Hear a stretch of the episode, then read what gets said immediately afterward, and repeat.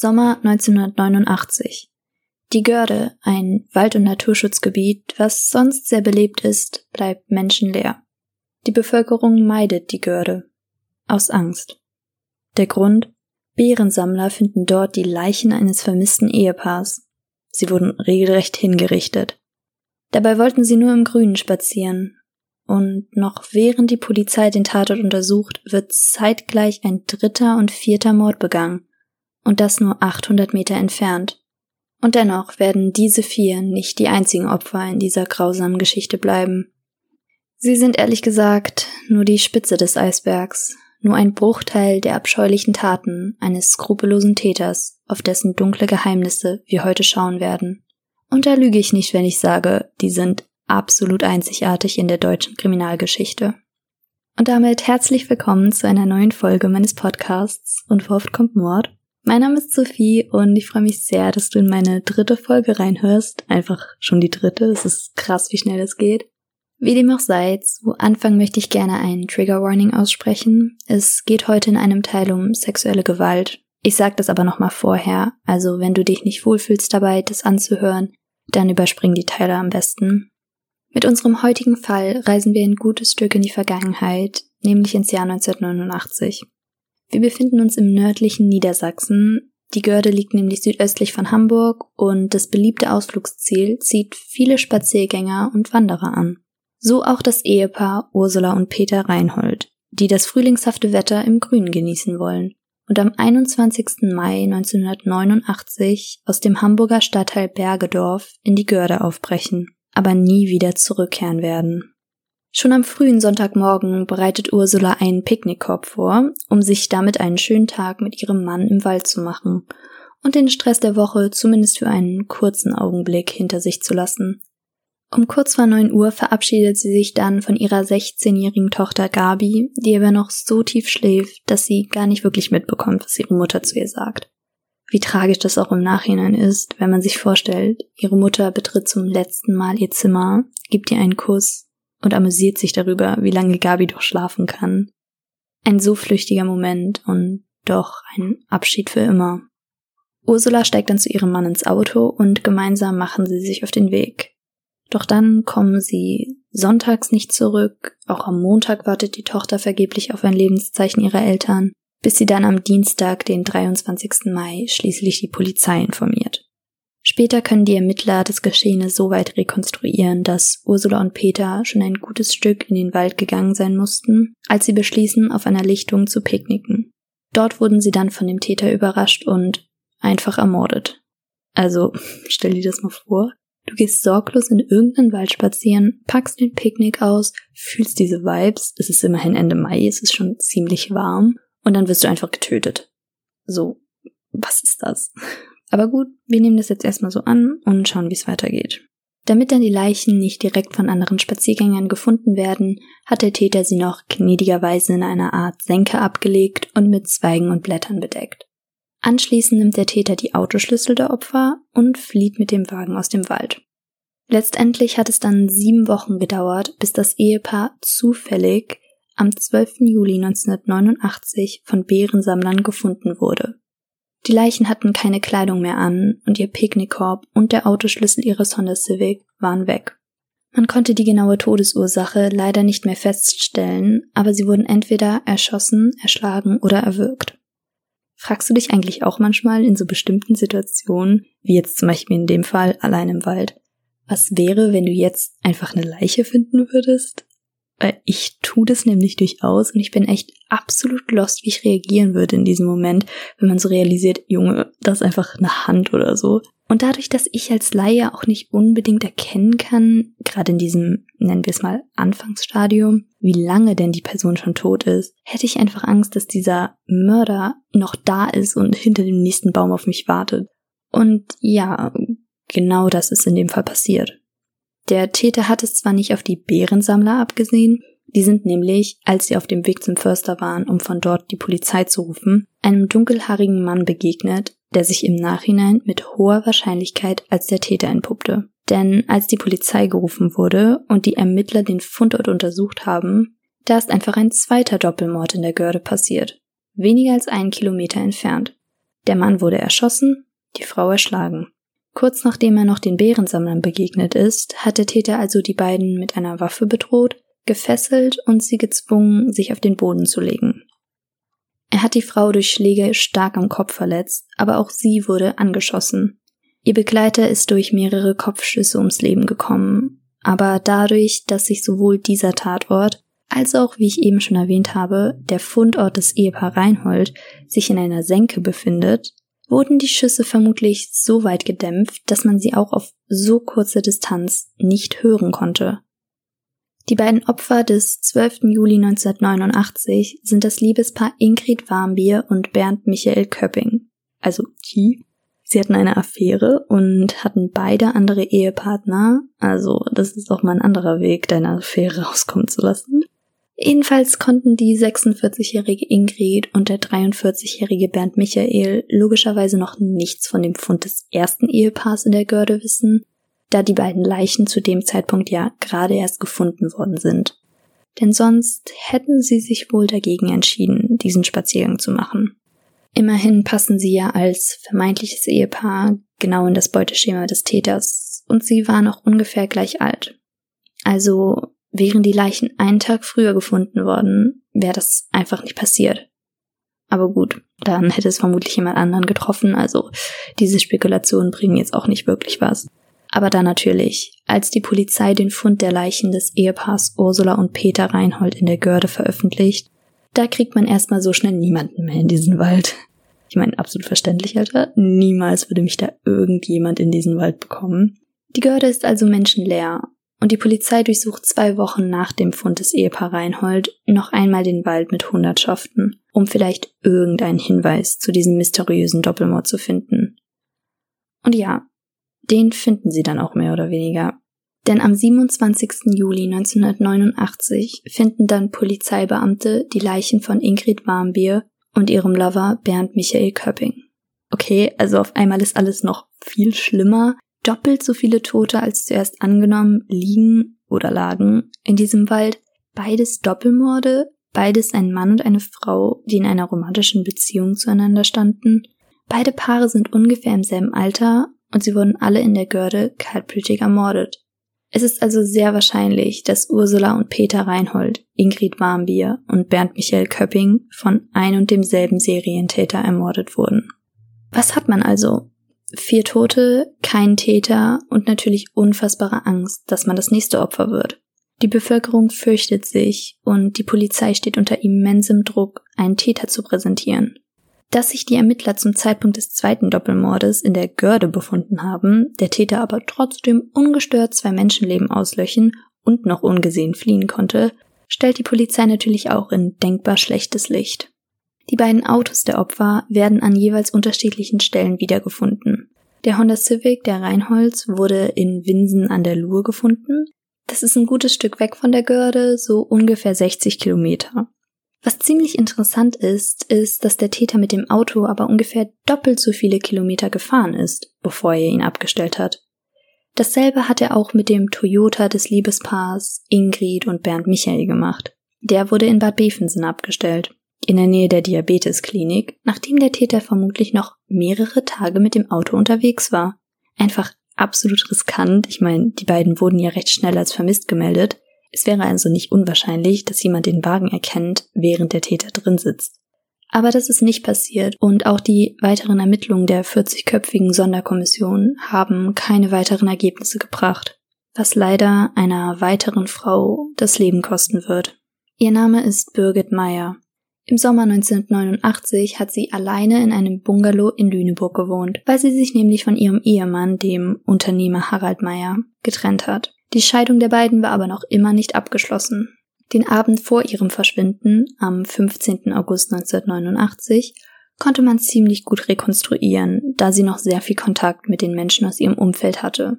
Unter anderem hat sie sich gegen 21 Uhr mit ihrem noch Ehemann getroffen um über bestimmte Dinge bezüglich der Scheidung zu sprechen. Er soll aber schon gegen kurz vor 22 Uhr wieder gegangen sein. Harald war also der Letzte, der Birgit Meyer lebend gesehen hat. Nach dem Gespräch mit ihm hat Birgit aber noch ihre Mutter angerufen und ihr gesagt, dass das Treffen mit Harald harmonisch verlaufen ist und dass sie sich freut, bald umzuziehen. Später hat sie dann auch noch bei ihrer Tochter angerufen und bis nach 23 Uhr mit ihr telefoniert. Jasmin sagt später aus, dass sie sich ganz sicher ist, dass ihre Mutter gesagt hätte, dass sie schon ihr Nachthemd anhat und nach dem Gespräch sofort schlafen gehen würde. In dieser Nacht auf den 15. August 1989 muss dann irgendetwas Unvorhergesehenes passiert sein. Denn schon einen Tag später wird Birgit Meyer als vermisst gemeldet. In ihrem Schlafzimmer findet man ein Taschentuch, was aber auf Betäubungsmittel nie untersucht wird. Auch ein Schuhabdruck auf dem Vordach von Birgits Haus hält die Ermittler nicht davon ab, weiterhin von einem freiwilligen Verschwinden oder einem Suizid auszugehen. Einige Zeit später wird Birgit Meyers Ausweis gefunden, da er ohne Umschlag in einen Briefkasten geworfen wurde. Ja, wie kommen wir jetzt auf einmal von den Gördemorden, dessen Ermittlungen immer noch auf Hochtouren laufen, auf diesen vermissten Fall, wo Birgit Meyer spurlos aus ihrem eigenen Haus verschwunden ist? Leider haben die Gördemorde-Ermittlungen so viel Zeit und Personal in Anspruch genommen, dass der Birgit Meyer-Fall ein bisschen hinten runtergefallen ist. Auch weil die Ermittler beteuert haben, dass Birgit sich aufhalten kann, wo sie möchte, ohne beispielsweise ihrer Tochter Bescheid zu geben. Diese hält zwar dagegen und erwähnt auch, dass ihre Mutter niemals ihre Katzen alleine zurückgelassen hätte, aber die Polizei beachtet den vermissten Fall Birgit Meyer nicht ausreichend. Und das, obwohl er der Schlüssel zu den Gördemorden gewesen wäre. Ich muss aber zur Verteidigung der Polizei sagen, dass ich auch dieselben Theorien vertreten hätte. Die Ermittler haben nämlich erstmal neben dem freiwilligen Verschwinden entweder Suizid bei Birkenmeier vermutet. Das hätte ich eher nicht geglaubt. Ich meine, sie hat sich gefreut, umzuziehen, sie hatte Zukunftsvisionen. Klar, das ist kein Beweis, aber macht die Theorie unwahrscheinlicher meiner Meinung nach. Andererseits muss ich sagen, die dritte, ich nenne sie mal die Harald Wars Theorie, die hätte ich absolut unterstützt und ich hätte mich vermutlich auch, genau wie die Polizei damals, zu sehr bei den Ermittlungen darauf konzentriert. Harald hätte Birgit einen sehr hohen Geldbetrag, nämlich eine halbe Million D-Mark zahlen müssen, weil sie sich ja damals mitten in der Scheidung befunden haben. Ein eindeutiges Motiv. Zumal sie sich ja noch an diesem Abend getroffen haben und Harald für die Nacht, in der Birgit verschwunden ist, kein Alibi hatte. Was ebenfalls sehr komisch ist, Harald zieht nur kurze Zeit nach Birgits Verschwinden zurück in ihr Haus. Wie konnte er sich also so sicher sein, dass sie nicht mehr zurückkommt? Also für mich wäre er ganz getreu dem Motto, die letzte Kontaktperson ist der erste Verdächtige, definitiv tatverdächtig. Stattdessen sieht Harald, also Birgits noch Ehemann, in dem Gärtner von Birgits Nachbarn den Täter. Den Gärtner des Nachbarn? Das klingt auch erstmal nach wilden Verdächtigungen, um von sich selbst abzulenken, aber damit wäre Harald absolut Unrecht getan. Denn es handelt sich nämlich bei dem Gärtner des Nachbarn um niemand Geringeren als um den Friedhofsarbeiter Kurt Werner Wichmann. Laut Haralds Aussagen soll er Birgit auf einer Party kennengelernt und sie in der darauffolgenden Zeit oft angeflirtet haben. Das war Harald komisch vorgekommen. Auch bei der Polizei ist Kurt Werner kein unbeschriebenes Blatt. Hinter der unauffälligen Erscheinung eines Gärtners verbirgt sich ein Straftäter, der schon mit 14 Jahren in ein Haus einbricht. Er hat die Bewohnerin dann in ihrem Schlafzimmer mit einem Messer bedroht und gewürgt. 1968 wird dann die 38-jährige Ilse Gerkens erschossen, während sie gerade mit ihrem Fahrrad unterwegs war. In diesem Fall sagen Zeugen später aus, dass sie einen jungen Mann haben fliehen sehen, auf dessen Beschreibung Wichmann passt. Ob er es aber wirklich war, wird nie vollständig geklärt werden können.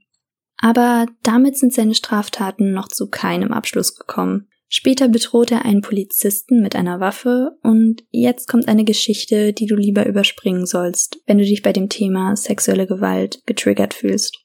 Im Jahr 1970 nimmt Wichmann eine Anhalterin mit, er macht auf viele durch sein gepflegtes Aussehen vermutlich auch einfach einen vertrauenswürdigen Eindruck. Ja, aber das trügt offensichtlich, denn er biegt auf einen einsamen Weg ab und vergewaltigt dort das 17-jährige Mädchen. Sein eigentlicher Plan war sogar, sie zu töten, weil er sie bis zur Bewusstlosigkeit gewürgt hat. Mit einem mitgebrachten Spaten wollte er die Leiche wohl vergraben, aber als Wichmann den Kofferraum öffnet, greift sie ihn an und kann ihn überreden, sie laufen zu lassen und er fährt sie dann sogar wieder zurück in ihr Heimatdorf. Übrigens dazu, Wichmann liest in der Zeitung von dem Fall und fühlt sich daraufhin dann falsch dargestellt und geht selbst zur Polizei, um das richtig zu stellen. Dadurch wird er dann natürlich verhaftet und muss letztlich vier Jahre dafür sitzen. Also ihr seht, man kann ihm schon einige Taten nachweisen, die nicht unbedingt das beste Licht auf ihn werfen, was dann Haralds Verdächtigung gegenüber dem Friedhofsgärtner schon sehr, sehr viel nachvollziehbarer machen. Also kann er wirklich der Schlüssel in diesem vermissten Fall sein?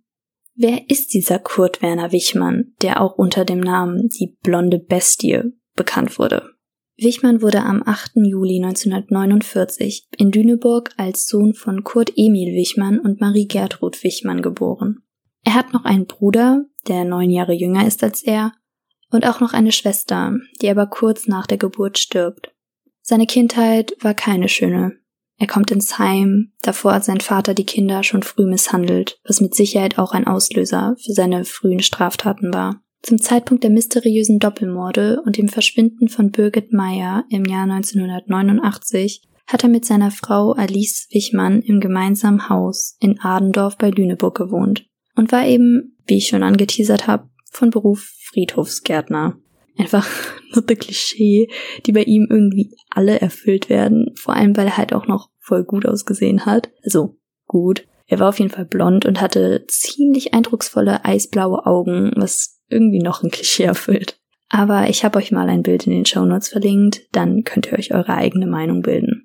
Jedenfalls zurück zu den Ermittlungen in den beiden Fällen, die wirklich eine super große Aufmerksamkeit in der Öffentlichkeit bekommen haben was die Polizei natürlich noch zusätzlich unter Druck setzt. Nicht nur die Bewohner Lüneburgs. Diese Taten haben ganz Westdeutschland in Atem gehalten.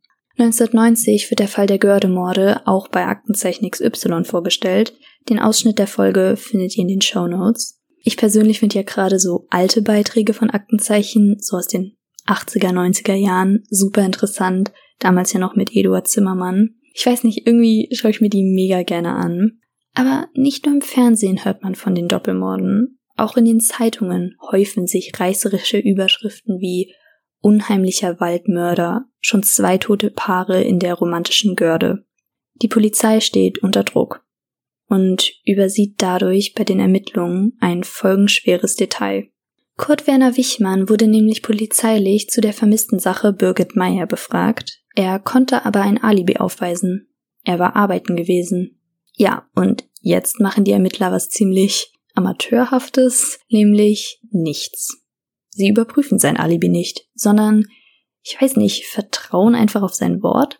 Denn hätten sie seine Aussage weiter geprüft, ich meine, er war arbeiten, das kann man easy nachschauen, ja, dann wäre herausgekommen, dass er zufällig in dieser Zeit von Birgits Verschwinden krankgeschrieben war.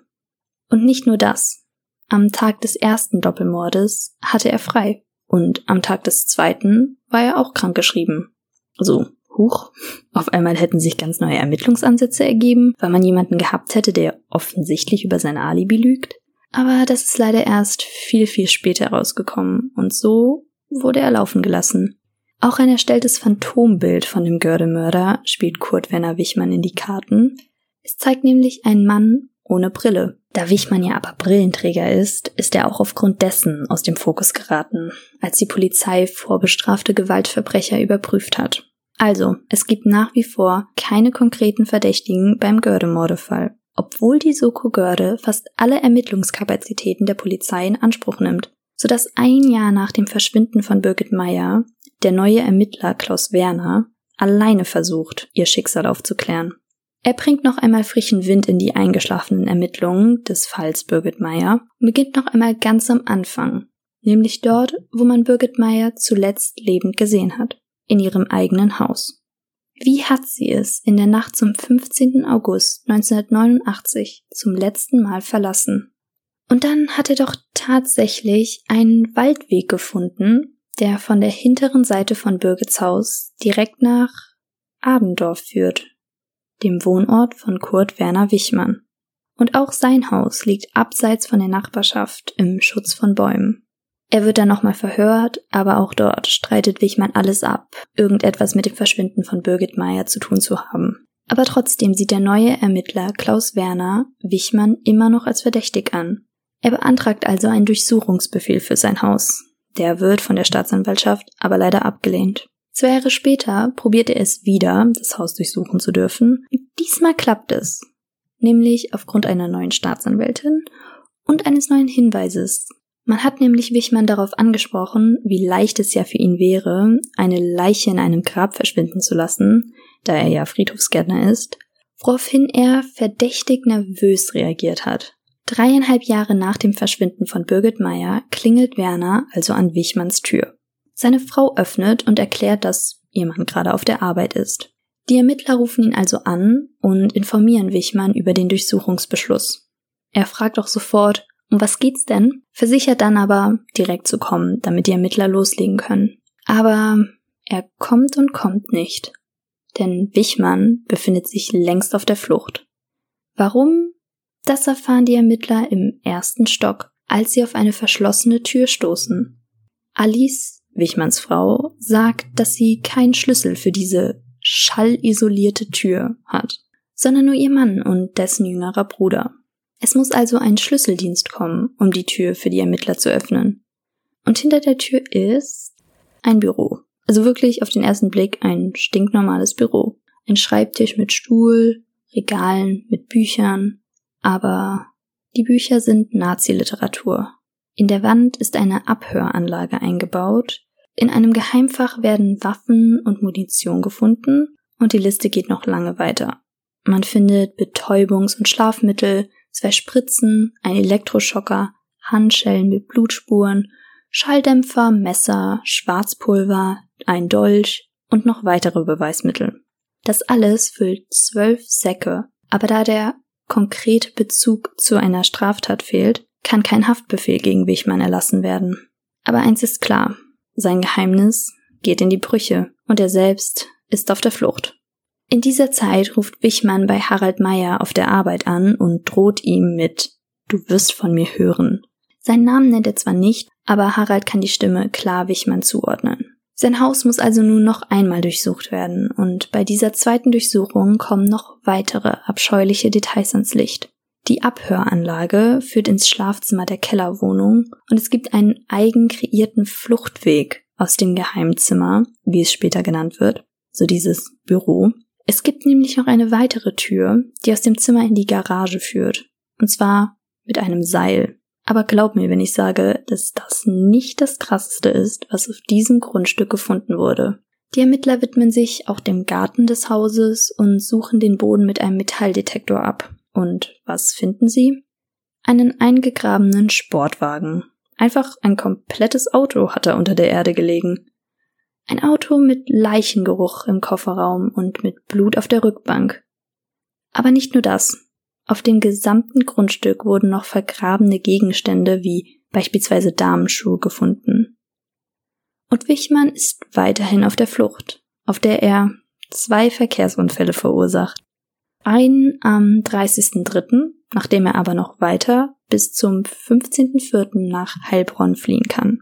Dort ist er dann in einen zweiten Unfall geraten und wurde festgenommen, weil in seinem Auto Waffen mit Munition gefunden wurde. Aber Wichmann war nicht alleine. Mit ihm im Fluchtwagen sitzt sein jüngerer Bruder. In Untersuchungshaft verweigert er aber jede Aussage und ihm wird nur noch eine Blutprobe entnommen. Ja, mehr kriegen die Ermittler dann auch nicht mehr aus ihm raus, denn am 25. April 1993, zehn Tage nachdem seine Flucht geendet hat, findet man Kurt Werner Wichmann tot in seiner Zelle auf. Er hat sich mit zwei Gürteln an seinem Bettgestell erhängt. Aber das nicht ohne mysteriöse Abschiedsbriefe für seine Familie zu hinterlassen. Vor allem der Brief an seinen Bruder, Randnotiz, er saß mit Wichmann zusammen in dem Fluchtwagen und hatte einen Schlüssel zu dem geheimen Zimmer. Ja, dieser Brief ist den Ermittlern ziemlich komisch vorgekommen, weil man in manchen Passagen so eine Art versteckte Botschaft vermutet hat. Zum Beispiel erinnert Wichmann seinen Bruder daran, die Dachrinne zu reinigen und er gibt einen Hinweis auf ein Tulpenbäumchen. Aber was genau es mit diesen Botschaften aus sich hat, das wird die Polizei nie ermitteln können. Die Briefe sind auch nicht für die Öffentlichkeit zugänglich, aber kennst du das, wenn du dir so absolut vorstellen kannst, dass du so eine geheime Nachricht entschlüsseln könntest, wenn du die Chance dazu hättest? Das ist absolut mein Toxic Trade, aber gut, vielleicht gibt es ja wirklich keine geheime Botschaft und es soll einfach nur verwirren? Wichmann ist also jetzt tot. Er hinterlässt aber durch die mysteriösen Gegenstände auf seinem Grundstück mehr Fragen als Antworten. Und trotzdem, durch seinen Tod werden leider alle Ermittlungen gegen ihn eingestellt. Und die ganzen sichergestellten Gegenstände, ich erinnere nochmal, ein vergrabenes Auto mit Leichengeruch, Foltergegenstände und Waffen, alles wurde zerstört. Die Gördemorde und das Verschwinden von Birgit Meyer bleiben nach wie vor ungeklärte Verbrechen. Aber da gibt es noch Wolfgang Silav. Den habe ich jetzt noch gar nicht erwähnt. Wolfgang Silav ist nämlich der Bruder von der vermissten Birgit Meyer.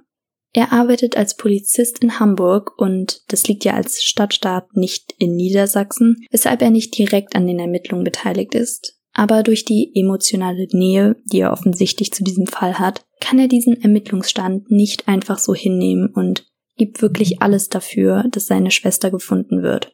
Also, als er schon selbst im Ruhestand ist, bekommt er Akteneinsicht in den Fall von Birgit und stellt daraufhin im Jahr 2003 ein eigenes Ermittlungsteam zusammen. Sie nennen sich das Kernteam. Vor allem kritisieren sie erstmal, dass die Ermittlungen nicht hätten eingestellt werden dürfen, da es viele Hinweise auf einen Mittäter gibt. Sein Bruder hatte einen Schlüssel zu dem geheimen Zimmer, wo dann im Zuge dieser Ermittlung Videoaufnahmen gefunden werden. Videoaufnahmen, in denen von den Gördemorden und dem Fall von Birgit Meyer bei Aktenzeichen XY berichtet wurde. Das passt zu seinem Verhalten von früher. Da hat er auch Zeitungsartikel über seine Taten aufgehoben. Das Wichmann-Haus hat übrigens im Laufe der Zeit neue Besitzer gefunden. Die zeigen sich auch sehr kooperativ und möchten Silaf helfen, das Schicksal seiner Schwester aufzuklären. All diese Bemühungen haben auch dann tatsächlich dazu geführt, dass die Ermittlungen im Fall Birgit Meyer wieder aufgenommen werden. Aber auch bei den Gördemorden verhärtet sich der Verdacht gegen Wichmann. In seinem Auto findet man einen Schlafsack, Essen und Trinken. Er hat also viel Zeit in seinem Auto verbracht und hat auch vermutlich dort geschlafen. Vielleicht um so Menschen an abgelegenen Orten besser auflauern zu können? Es werden also zwei Ermittlungsgruppen gegründet, die EG Görde und die EG Iterum das ist Latein für wieder wegen Wiederaufnahme, die sich dann mit dem Fall Birgit Meyer beschäftigt. Und tatsächlich kommt raus, dass nicht alle Gegenstände aus dem geheimen Zimmer vernichtet wurden. Es haben nämlich Handschellen mit Blutspritzern überlebt. Die wurden dann auf Spuren untersucht und die DNA konnte Birgit Meyer zugeordnet werden. Da war er also dieser lang ersehnte Beweis. Wichmann ist verantwortlich für das Verschwinden von Birgit Meyer. Daraufhin werden dann Gräber ausgehoben von den Menschen, die am 15. August 1989 beerdigt wurden. Du erinnerst dich, Wichmann war Friedhofsgärtner. Er hätte also wirklich die Leiche von Birgit Meyer einfach in einem Grab verschwinden lassen können. Aber die Suche bleibt ohne Erfolg. Und trotzdem geht den Ermittlern eine Sache nicht aus dem Kopf. Wichmann hatte einen Kontrollzwang. Er hat sogar ein ganzes Auto in seinem Garten vergraben, damit er weiß, wo es ist, was damit passiert. Zeitungsartikel über Taten, die er begangen hat, sind sorgfältig eingeheftet in seinem Ordner. Er will den Überblick behalten. Es ist also wahrscheinlich, dass sich vielleicht doch mehr in dem Wichmann-Haus verbirgt, als man noch annimmt. Anfang 2017 übernimmt also das Kernteam und sucht nochmal das komplette Haus ab beginnt in der Garage, wo sie eine komische Grube vorfinden. Aber dort befindet sich nichts außer Sand. Die Ermittler wollen aber nicht aufgeben, weil diese Grube eben so komisch ist. Sie ist zu hoch, um dort drin zu liegen, aber gleichzeitig kann man auch auf gar keinen Fall darin stehen. Und so kommt es, dass die Ermittler im September 2017 wiederkommen. Und durch Zufall stößt einer mit seinem Fuß in der Grube auf einen Hohlraum. Und tatsächlich, nachdem die Gerichtsmedizinerin eine Weile gräbt, findet man dort Knochen.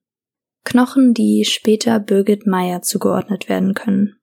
Die spätere Obduktion hat ergeben, dass ihr Skelett vollständig ist und dass sie durch einen Kopfschuss getötet wurde. Die lange Suche hat ein Ende gefunden. Ein Ende, welches nur durch die unermüdliche Arbeit ihres Bruders Wolfgang Silav herbeigeführt werden konnte. 28 Jahre nach ihrem Verschwinden. Aber das bleibt nicht der einzige Erfolg, denn es gibt noch einen im Bezug auf die Gördemorde. Ich habe ja schon mal am Anfang erwähnt, dass die Autos im Umkreis der Görde gefunden wurden. Sie wurden also definitiv noch einmal vom Täter bewegt. So ist es auch dazu gekommen, dass in den Autos Hautschuppen einer unbekannten Person gefunden wurden.